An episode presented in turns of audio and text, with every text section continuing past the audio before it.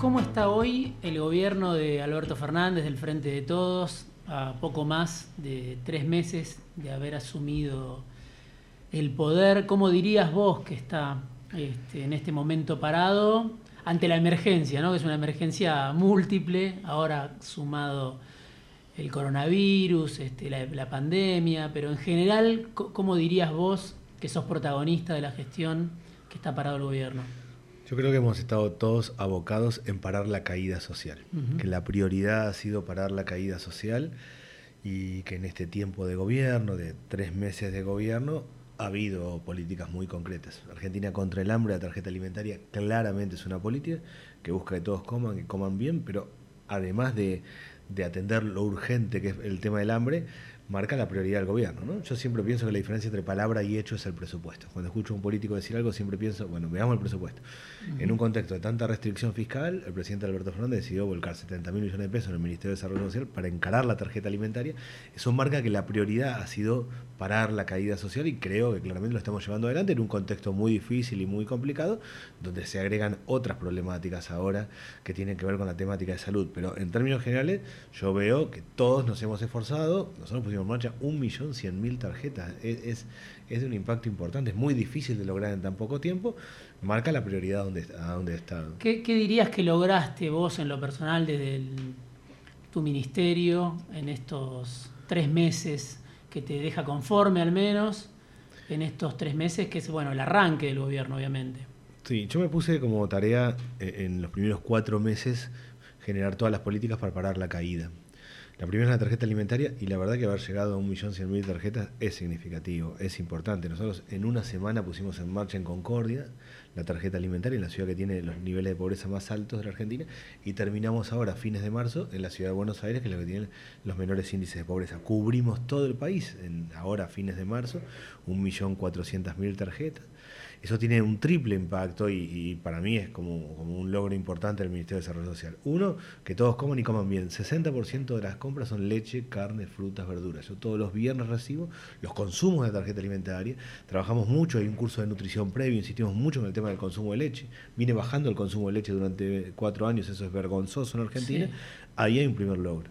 Un segundo es que nosotros tenemos que trabajo, agricultura familiar, economía popular, mucha gente en las ferias que produce, que vende. Y tercero es movimiento económico. El, tercer viernes de cada mes, la tarjeta son 7.500 millones de pesos. El tercer viernes de cada mes son 7.500 millones de pesos de gente que va a comprar. A, nivel nacional. A nivel nacional, en todo a nivel nacional. El conurbano bonaerense son 1.800 millones de pesos. En la ciudad de Buenos Aires 200. Es decir, si, uno cubre todo, son 7.500 millones de pesos que mueven la economía y que generan esto que nosotros creemos, que es que la Argentina se reconstruye abajo hacia arriba. El que habla, por supuesto, es Daniel Arroyo, el ministro de Desarrollo Social de Alberto Fernández. Y claro, en estos cuatro meses decías, logramos todo esto, obviamente falta todavía, ¿no? ¿Qué, qué dirías vos que falta? No digo para transformar la Argentina y eliminar la pobreza por completo, sino que falta también como parte de esta etapa inicial, a corto plazo, que es lo que todavía falta. Faltan dos políticas más, una que la vamos a poner en marcha la próxima semana, que es un cambio profundo en los planes sociales.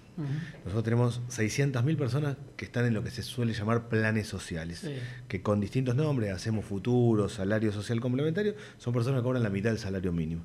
Nosotros vamos a hacer un esquema para que las personas que tienen un plan social puedan tomar trabajo, entrar al mundo del trabajo sin salirse del plan y que les complementen el ingreso. Esto es, una persona tiene un plan social, la toma en trabajo como cooperativa o de manera individual el sector público o el sector privado, le complementan el ingreso hasta llegar al salario mínimo, la persona sigue cobrando el plan directamente, se capacita, arrancamos pintando escuelas, que lo hicimos en febrero por un tema de que eh, en marzo ya no se podía pintar escuelas, entonces aceleramos.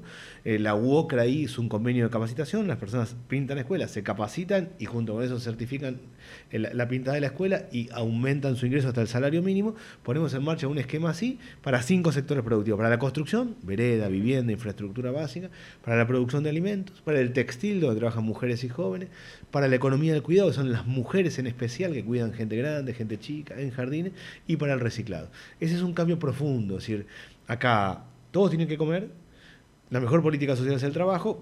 La tercera política que vamos a poner en marcha ahora también en los próximos días es un gran sistema de crédito no bancario, de microcrédito para máquinas, herramientas, insumos y bienes de capital para desendeudar a la familia. Te pregunto antes, por este pasaje, ¿no? lo, que, lo que ustedes denominan la reconversión de los planes sociales. Estamos hablando de un salario social complementario, o sea, si se pasa al salario mínimo, estamos hablando de triplicar los ingresos aproximadamente. duplicar, porque la, gente cobra.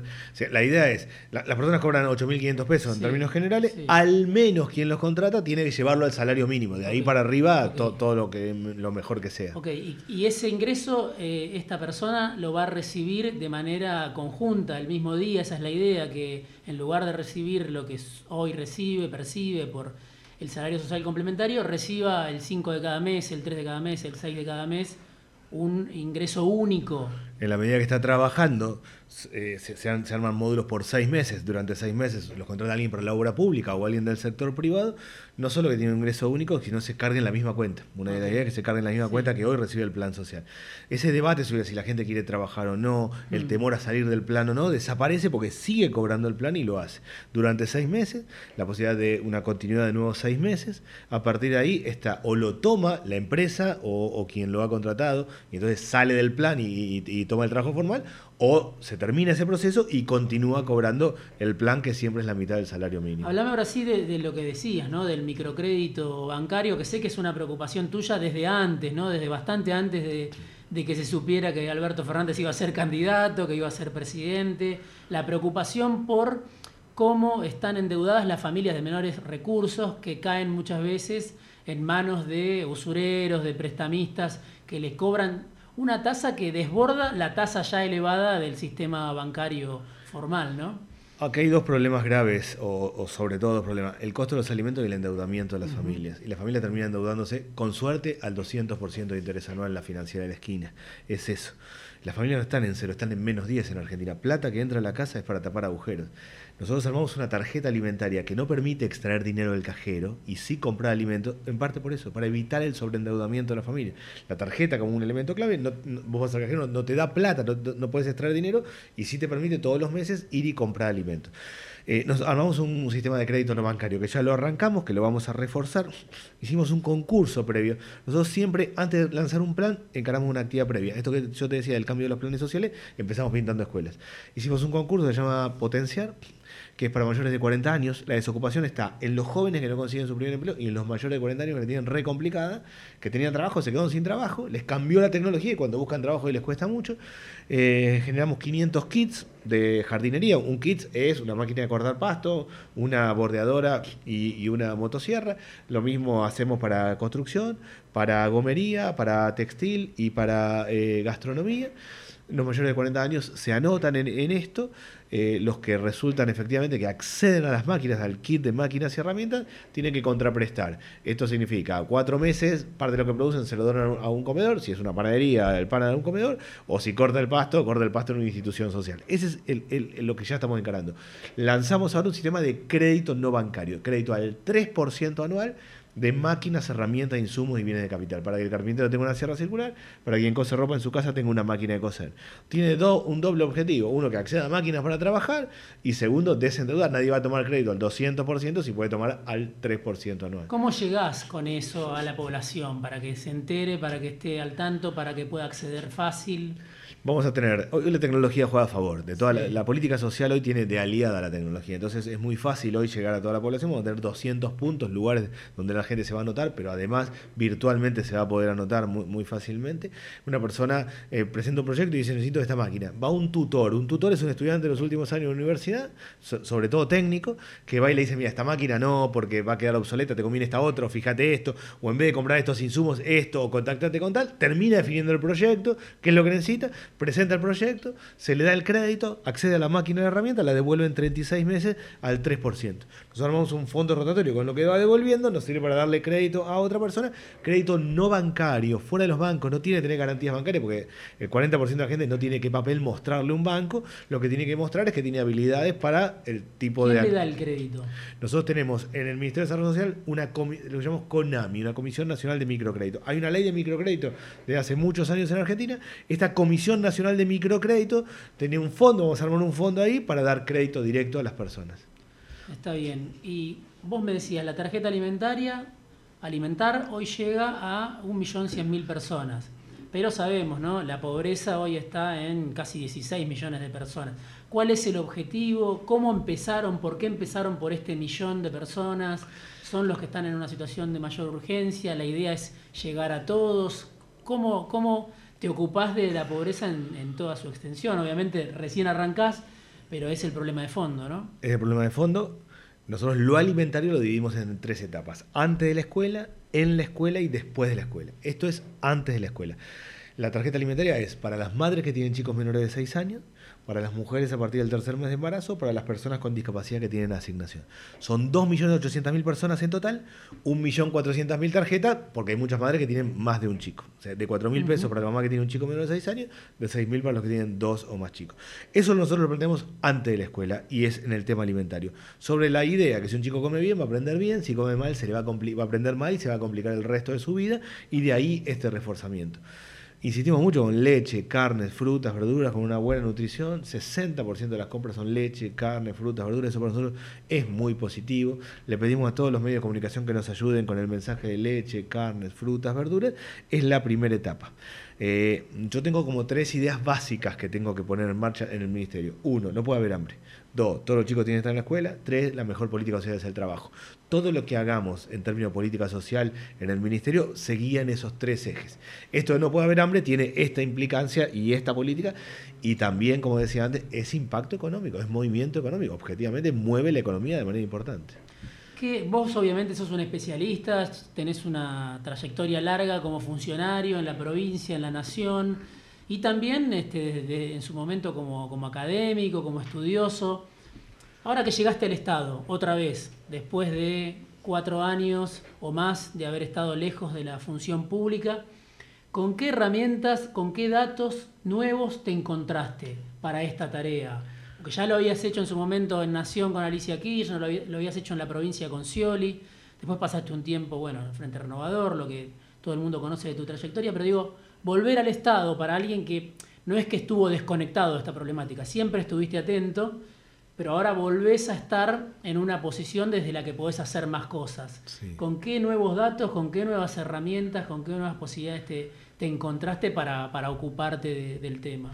Yo me fui de la gestión en el 2009, luego estuve claramente en la política, en lo académico, fui diputado, pero en términos de gestión estuve, volví en el 2019, o sea, un, un ciclo de 10 años me encontré con un mucho mejor ministerio.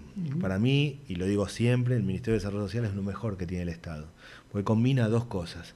Uno es capacitación. Hay mucha gente que estudió maestrías, doctorados, cursos de especialización, posgrado, y corazón, y garra, y vida. Nosotros pudimos poner en marcha un millón cien mil tarjetas en 60 días, porque hay un montón de gente que le pone el cuerpo, que va, que estudió, se preparó, que lo hizo bien, que armamos un diseño de gestión, y le pone el cuerpo y se levanta, y a las 5 de la mañana está en el impenetrable chaqueño para trabajar, y al otro día a las 5 de la mañana está en Jujuy, y al otro día otro, de un gran movimiento. Hace 15 años o, más, siempre se decía que el Ministerio de Economía era el área más profesionalizada del Estado y el Ministerio de Desarrollo Social no. Es probable que fuera así. En los últimos años hubo tanta gente que se preparó, se capacitó y que no perdió y al revés agregó corazón, que yo me encuentro con que tenemos mucho más, hay mucho más Estado y mucho más sociedad en la Argentina hoy que hace 10 o, 15 años. va paralelo al crecimiento de la pobreza también, ¿no? Va, paralelo, o sea, hay problemas muy graves, objetivamente, durante cuatro años, durante el gobierno anterior, aumentaron los alimentos cuatro años seguidos, el endeudamiento de la familia es un fenómeno novedoso, yo le presto mucha atención, para mí el conflicto de Chile tiene muchos ejes, pero el, principal es el sobreendeudamiento de la familia. Ahí tiene un componente fuerte de deuda de salud y educación, cosa que acá no pasa, pero también de vida cotidiana, por eso le presto mucha atención. Yo diría que hay más Estado, hay más sociedad, hay problemas sociales muy graves, arrancamos de menos 10 objetivamente. El tema del crédito es un problemón. Una persona hoy toma mil pesos de crédito, está desesperada, toma mil pesos de crédito, devuelve durante 25 días 50 pesos por día. 30% de interés mensual, eso no es ni crédito, ni robo, ni usura, es peor que todo eso. Eso marca el nivel de deterioro, pero hay muchas mejores condiciones en términos de Estado y términos de redes sociales, de organizaciones sociales, de redes comunitarias, para atender la ¿Es legal ese tipo de crédito que uno ve cuando en, los grandes, en las grandes periferias urbanas o en la capital federal también, que te dice crédito ya y te ofrece, ¿no? En un papelito de color naranja o de color amarillo y, colores llamativos, te dicen te doy ya esta plata, pero te están extorsionando, te están robando. ¿Eso es legal? En el mismo papelito está lo que devolvés y cómo, digo, nadie lo oculta directamente en cualquier lado. Los calle en el conurbano está, que dice, necesitas crédito, ya, venís ya, devolución diaria. ¿No puede hacer nada el Estado con respecto Tiene que hacer muchas cosas el Estado. Yo, aquí hay dos cosas que hemos hecho hasta ahora. Armar un sistema de crédito no bancario, para mí, te marca una referencia diferente y te modifica. 83% de la gente que tiene la asignación universal por hijo está endeudada. ¿Ese dato surge del ANSES? Del ANSES, y por eso hay, lo bueno que hizo el ANSES es, durante tres meses te evita pagar la cuota y te baja la tasa de interés. Hay un problema serio. Sobre endeudamiento de la familia es el núcleo del problema en la Argentina. Eh, nosotros partimos de la base que armando un sistema con otras características se tiene que acomodar el resto. Digo, nadie va a tomar 200, al 200% si tiene al 3%. Y entonces el del 200% va a tener que bajar. Y va a tener que bajar la estructura de todo el sistema. El resto está bajando las tasas de interés del Banco Central. El resto tiene que ir acomodándose. Objetivamente, el endeudamiento de la familia es, es la idea de no poder pararte. Es la idea de estar todo el tiempo debiendo plata y entrar en un lado y el otro. Es la desesperación de la familia. Es, eh, yo convivo con el dolor todo el tiempo. Recorro las las situaciones más críticas, recorro las entregas de tarjeta alimentaria, veo a las madres a la cara y hay que ver, alguien que te dice, dejé de tomar leche para hacer mate cocido, el té, me metí en dedo a mí, siempre estoy recorriendo algo, mira una persona bajito, me lo dice al oído, mirá que me metí con las deudas, estoy desesperado. Y alguno me dice, mira, pude salir, y yo le digo, bien, es desesperante, es la sensación de estar atrapado y muy complicado. Vino Daniel Arroyo esta mañana, fuera de tiempo, a charlar sobre la prioridad que siempre menciona Alberto Fernández sobre los que menos tienen, qué se está haciendo desde el Estado para llegar a esos sectores, hay 16 millones de pobres en la Argentina, y cómo están hoy esos sectores con los que todos los días interactúa Daniel Arroyo, la gente del Ministerio de Desarrollo Social. Vamos a ir a una tanda y volvemos para seguir hablando en fuera de tiempo.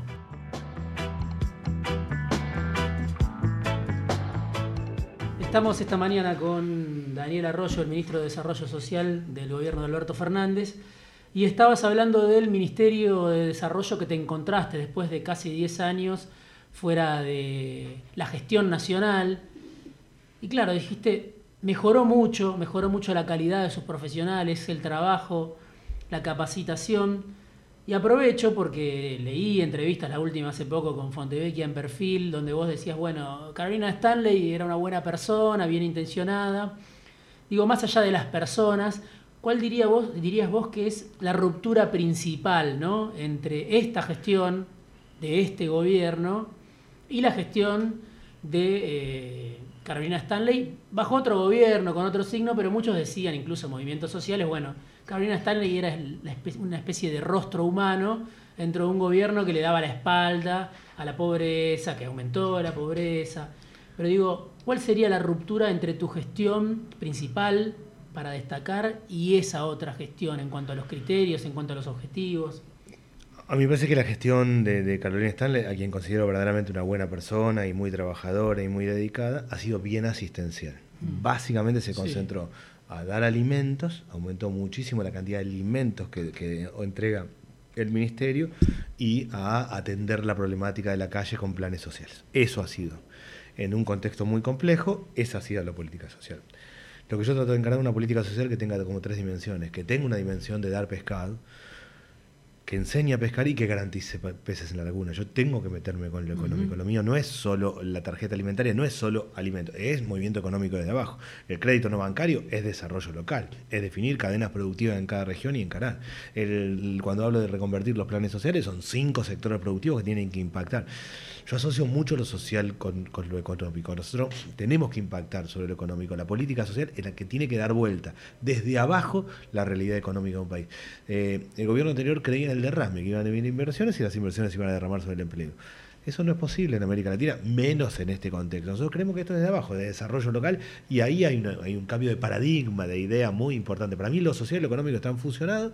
Nosotros, toda política tiene las tres partes. Tarjeta alimentaria es asistencia, acceden a los alimentos, pero es trabajo y es movimiento económico toda la vez. El macrismo se hizo grande, entre otras cosas, y llegó a ser gobierno criticando mucho al peronismo, ¿no? criticando la forma de gobierno del peronismo, la pobreza que subsistía con el peronismo, y criticando justamente esto, el asistencialismo, que era un sinónimo o es un sinónimo del peronismo para sectores de la clase media antiperonistas o incluso independientes. Vos dirías, contra esa prédica que lo llevó a Macri a ser presidente, el macrismo hizo asistencialismo durante su gestión. El macrismo hizo asistencialismo, generó un proceso de ajuste que dejó un montón de gente afuera y esa gente que dejaba afuera trataba de asistirla con asistencia alimentaria y con planes sociales. Eso ha sido durante ese periodo. Mm, los primeros dos años del gobierno de Macri en, un contexto económico más tranquilo, más o menos funcionó, y de hecho electoralmente le funcionó. Luego de la crisis después del 2017, cuando se te problematiza el tema del endeudamiento, va un acuerdo con el fondo, todo, entra una dinámica cada vez más complicada, y fue eso. La política social fue una política claramente asistencial. Me acuerdo que hicimos una entrevista en el comienzo del gobierno de Cambiemos, donde vos me decías para la política online, donde me decías al gobierno de Macri, al modelo del gobierno de Macri, le sobran 20 millones de personas. Algo que generó bastante ruido en su momento, cayó muy mal en el gobierno de Cambiemos. ¿Qué pasa hoy con esas 20 millones de personas? ¿Cómo las integrás? Las integrás por un lado desde el Ministerio de Desarrollo Social. Por otro lado, eso sabemos que tal vez no alcance para suturar esa grieta de la que vos también hablaste en el libro de las cuatro Argentinas. Esas 20 millones de personas tienen, por un lado, que poder comer y consumir, ambas cosas a la vez, y es mover la economía. Segundo, tienen que poder entrar al mundo del trabajo. Y ahí yo creo que el problema argentino es una oportunidad. La Argentina la falta de infraestructura es una oportunidad de generar trabajo masivo. cuando yo, digo que la construcción, el textil, la producción de alimentos, la economía del cuidado, el reciclado, son mano de obra intensivo. Entonces nosotros, en un contexto de cambio tecnológico, tenemos una oportunidad de crear trabajo masivo porque nos faltan, nos faltan vereda, vivienda, cordón, cuneta, nos falta un montón de cosas. En ese sentido, a mí me parece que ahí hay una oportunidad. ¿Cómo integrar a las 20 millones de personas? Para mí por tres dimensiones. Por el lado de la asistencia alimentaria y que todos tienen que comer, por el lado de mover el consumo, todo eso para mí es una parte, por el lado de la infraestructura básica y por el lado de vincular con el trabajo. No tenemos que lograr. Eh, yo tengo dos tareas. Una es ir bajando la pobreza en Argentina, que baje la pobreza. Y, segundo es generar movilidad social ascendente, que haya un mecanismo para que a alguien le vaya bien, que es estudiar y trabajar. Si uno estudia y trabaja, debe irle bien en Argentina. En el libro sobre las cuatro Argentinas y la grieta social, que escribió Daniel Arroyo, nuestro invitado de hoy, de esta mañana, en Fuera de Tiempo vos hablabas de cuatro Argentinas, la pobreza estructural en un extremo, la clase alta que está salvada de cualquier inclemencia en el otro extremo, y otras dos Argentinas que quizás en algún momento fue una sola, donde tenés la clase media asalariada, que quizás está en blanco, que tiene ingresos fijos, que tiene acceso a determinados bienes, y esa otra clase media que se fue cayendo del mapa, ¿no? La, Argentina precaria, la Argentina informal, la Argentina cuenta propista, eh, que muchas veces ah, representan los movimientos sociales. ¿Cómo haces, no digo para resolver esa Argentina partida en cuatro, pero por lo menos para achicar esa grieta, ¿no? que eh, de acá a un plazo prudencial se proponga Arroyo, Fernández, la Argentina, tratar de que por lo menos la división no sea tan marcada en cuatro mundos este, que no se tocan muchas veces, ¿no? Eh, como objetivo, digo, de corto y mediano plazo, este, no, no estoy hablando de que haya una sola Argentina en poco tiempo, porque es muy difícil y quizá nunca se logre, pero digo, ¿cómo haces para que esas cuatro Argentinas no sigan hoy como, como compartimentos estancos, cada uno por su lado?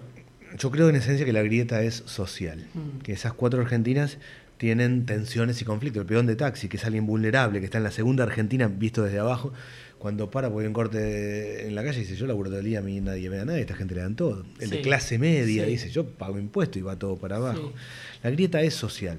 La política construye discurso a partir de la grieta social. El marketing político construye espacios para dar discurso. Pero el conflicto, la grieta no es política en Argentina, es social y luego se transforma en discurso político y discurso electoral. A mí me parece que lo que hay que establecer son cuestiones que establezcan mínimos universales. No puede haber hambre en Argentina, no puede haber hambre en Argentina, no puede haber, todos tienen que poder comer. Todos los chicos tienen que estar en la escuela secundaria. No se puede dar crédito usurario, no se puede vender droga en los barrios. La tarea, mi tarea, la tarea del presidente Alberto Fernández, es establecer un criterio para decir, esto eh, está fuera de la grieta. Yo hoy veo solo dos cosas fuera de la grieta. Uno, no puede haber hambre. Eso, las cuatro argentinas coinciden. A mí me para gente en la calle y me dice, yo no estoy tan de acuerdo con la idea política, pero hambre no puede haber. Y dos, hay que cuidar a los chicos. Esas dos cosas están fuera de la grieta. Yo intenté con la tarjeta alimentaria fusionar las dos. Es decir, una tarjeta para comprar alimentos para chicos menores de 6 años está fuera de la grieta y efectivamente logramos que esté fuera de la grieta. Ahora, si nosotros logramos, más allá de que todos coman y no puede haber hambre en Argentina. Que todos los chicos tengan una escuela secundaria. No se puede dar crédito usurario. Hay que cortar la venta de drogas en los barrios. Hemos establecido un criterio para empezar a integrar de cuestiones que no se discuten y que son para todos y las cuatro argentinas la aceptan. Claro, al mismo tiempo que hay ese acuerdo mayoritario de que no puede haber pobreza y no puede haber hambre, lo vimos esta semana con el paro del campo, hay sectores que dicen, siempre me reclamas a mí, ¿no? Eh, lo dijo Fernández también, nadie quiere ceder nada, creo que lo dijo Labaña esta semana. ¿Cómo haces para lograr justamente terminar con la pobreza sin este, tocar algunos intereses? Y no me refiero solamente al campo, ¿no? Digo, el campo se queja de los bancos, se queja de las petroleras, se queja de las mineras. ¿Cómo haces para resolver el problema de la pobreza? Eh, en el que todos estamos de acuerdo, yo creo que hasta el, empresario más rico de la Argentina debe estar de acuerdo con eso, pero nadie quiere ceder las posiciones que ganó ¿no? en, este proceso de todos estos años. A mí me parece que las crisis sacan lo mejor de la Argentina y nosotros tenemos una oportunidad. Hay, hubo muchas etapas de crisis muy profundas que sacaron buenas cosas de la Argentina. El 2001-2002 fue un ejemplo de eso. Y acá hay que establecer un nuevo esquema, un nuevo esquema en donde estemos todos adentro. Este tiene un país con los 44 millones de argentinos adentro, que no es una sola Argentina de todos ganando lo mismo y teniendo la misma situación, pero donde todos tengamos condiciones mínimas. Me parece que hay, yo veo posibilidades, más allá de las tensiones, veo posibilidades objetivas. Está claro que acá hay que todos tenemos un esfuerzo, no puede ser que haya situaciones tan críticas como la hay, no pueden seguir subiendo los alimentos, no pueden seguir mm. subiendo los alimentos en Argentina. Eso es lo primero de lo primero. Si queremos lograr una sociedad integrada, no pueden seguir subiendo los alimentos. Mi impresión es que hay buenas posibilidades hoy. Hay que establecer con claridad un plan de gobierno y un conjunto de líneas. Yo creo que Alberto Fernández la va delineando permanentemente. Hay que sentar a todos. Le tengo mucha fe al Consejo Económico Social, la idea de Consejo Económico Social, que trascienda un gobierno que defina cinco sectores productivos, si nos vamos por acá, estos cinco sectores productivos, que fije línea, que vaya más allá del gobierno de Alberto Fernández, que esté, marcado por, personas que, tengan ascendencia en la sociedad, que representen distintos grupos. Yo en eso veo la posibilidad de establecer un criterio para decir, estos ejes son los que van a dominar los próximos 15 años de Argentina. Ahí está el Consejo Económico y Social, algunos piensan frenado, no aparece la baña, que es como el tótem al que se lo convoca, la baña padre me refiero. Y otros dicen, bueno, no hay acuerdo todavía entre este, sindicalistas, entre empresarios, justamente, ¿no? Como que pareciera que hay algo que tiene que ver con la distribución, además de la generación de riqueza, que es fundamental, pero además con la distribución de roles, de, cuota aparte que no, que no termina de aceitarse, ¿no? Está claro que hay tensiones y está claro que, es una sociedad muy tensionada por distintas cuestiones y hay intereses contrapuestos. Mi impresión es, eh, a, fin de año hubo una reunión, como llamamos, de mesa de acuerdo, donde estaba el sector privado, la UIA, el, sector del campo, eh, los movimientos sociales, los sindicalistas y el Estado. Y se definieron tres acuerdos básicos. Uno, no puede haber hambre, hay que resolver el tema de la pobreza. Dos, se reconstruye de abajo hacia arriba la Argentina, hay que crear trabajo de abajo hacia arriba. Y tres, hay que honrar las deudas con los 44 millones de argentinos adentro. Bueno, me parece que es una base. Yo creo que se va a ir construyendo claramente. A mí, yo le tengo admiración a Roberto Lavagna, claramente. Me, parece que es una de las personas más lúcidas que tiene Argentina y más pueden pensar trascendiendo la coyuntura cotidiana sobre qué pasa en los próximos 15 años y para dónde vamos, pero más allá de, eso, el construir un Consejo Económico Social, yo creo, yo creo que es algo que, vamos en el corto plazo a lograr y que le va a dar un salto de calidad a Argentina. Hablaste también en esta entrevista de perfil que comentaba hace un rato de la Bolsa Familia ¿no? y de los operadores de calle, ¿no? que bueno, la Bolsa Familia, el programa de Lula en su momento en Brasil, que sirvió para sacar a muchísimas millones de personas de la pobreza. Decís, bueno, quiero hacer algo similar en la Argentina, te pido que me cuentes un poco más cómo sería eso y qué son estos operadores de calle, quiénes podrían ser esos operadores de calle en la Argentina. Sí, yo pienso al ministerio como en dos etapas. Primero estas tres políticas decía, tarjeta alimentaria, crédito no bancario, reconversión de los planes sociales. Eso es parar la caída. Después viene el cambio en el modelo de política social. El Bolsa Familia Brasil para mí es el mejor modelo de política social que se ha encargado en América Latina con todas sus complejidades. Es un operador de calle, lo que nosotros llamaríamos un tutor, un trabajador social, entra a la casa. Identifica problemas. La madre tiene una dificultad, el padre le faltan máquinas y herramientas para trabajar, al chico le falta una beca por no estar yendo a la escuela y lo, lo pone en marcha. Tiene el presupuesto preasignado, es política social en tiempo real, integra a la familia.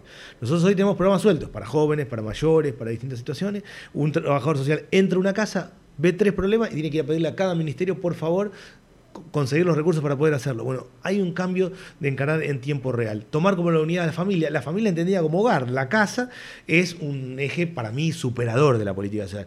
Y, ni bien pongamos en marcha estas tres políticas, creo que tenemos que ir hacia un esquema de ese estilo. En Brasil entran los, que somos operadores de calle, acá sería el cura, el, pastor, el técnico del club de barrio, el profe de educación física, el trabajador social, son esos los operadores de calle, los que tienen legitimidad, no es que se inventan, es nosotros agarramos un barrio y decimos, ¿quiénes son los que tienen legitimidad acá? Tal maestra, tal cura, el profe que es un tipo piola. Bueno, esos son los que identifican problemas y ponen en marcha las políticas. Es hacerlo de abajo hacia arriba, claramente.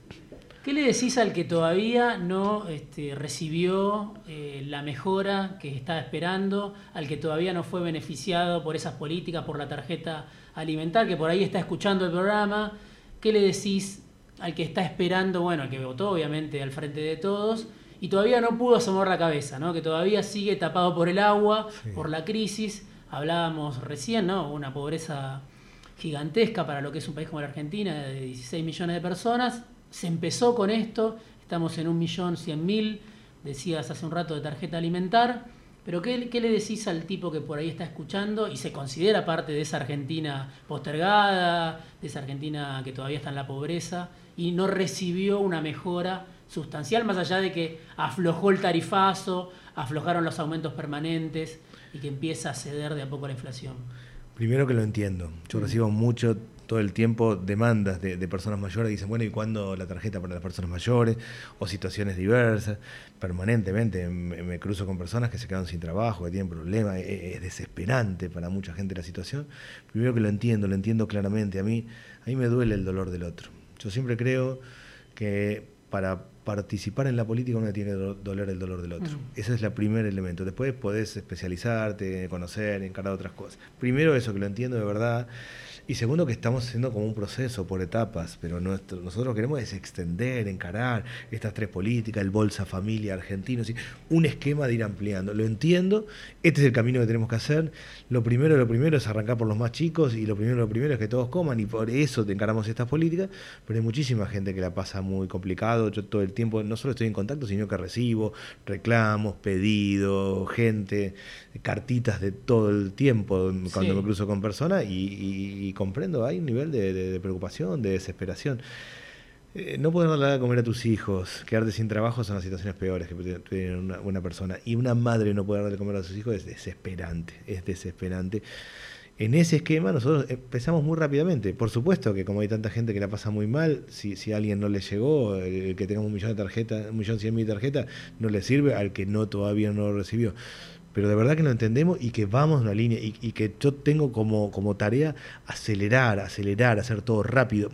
Había pensado originalmente, diseñado todo para empezar en febrero. Empezamos el 18 de diciembre, en febrero casi estamos terminando, porque el nivel de demanda, de, precariedad, de situación tan crítica, nos llevó a acelerar todo muy rápidamente. Lo último que te pregunto, conoces muy bien el ámbito de la iglesia también, conoces el peronismo, conoces la función pública, digo, la iglesia que aparece como un rival en la discusión, por ejemplo, por, el aborto legal, muy criticado por algunos sectores dentro del, espacio oficialista, que es un espacio heterogéneo, pero que suele ser un aliado en este tema que te toca a vos, ¿no? el que tiene que ver con la lucha contra la pobreza. ¿Cómo trabajan ustedes? ¿Trabajan sin problemas? ¿Hay ruido que se traduce en dificultades para trabajar contra el hambre? ¿Va por otro carril? ¿Te ayuda o no te ayuda tener a la iglesia como aliado en ese caso? Ayuda mucho, va por otro carril, está fuera del debate, la, cuestión social, el hambre, la tensión está fuera del debate del aborto, que claramente es un debate de mucha tensión entre la iglesia y, el gobierno.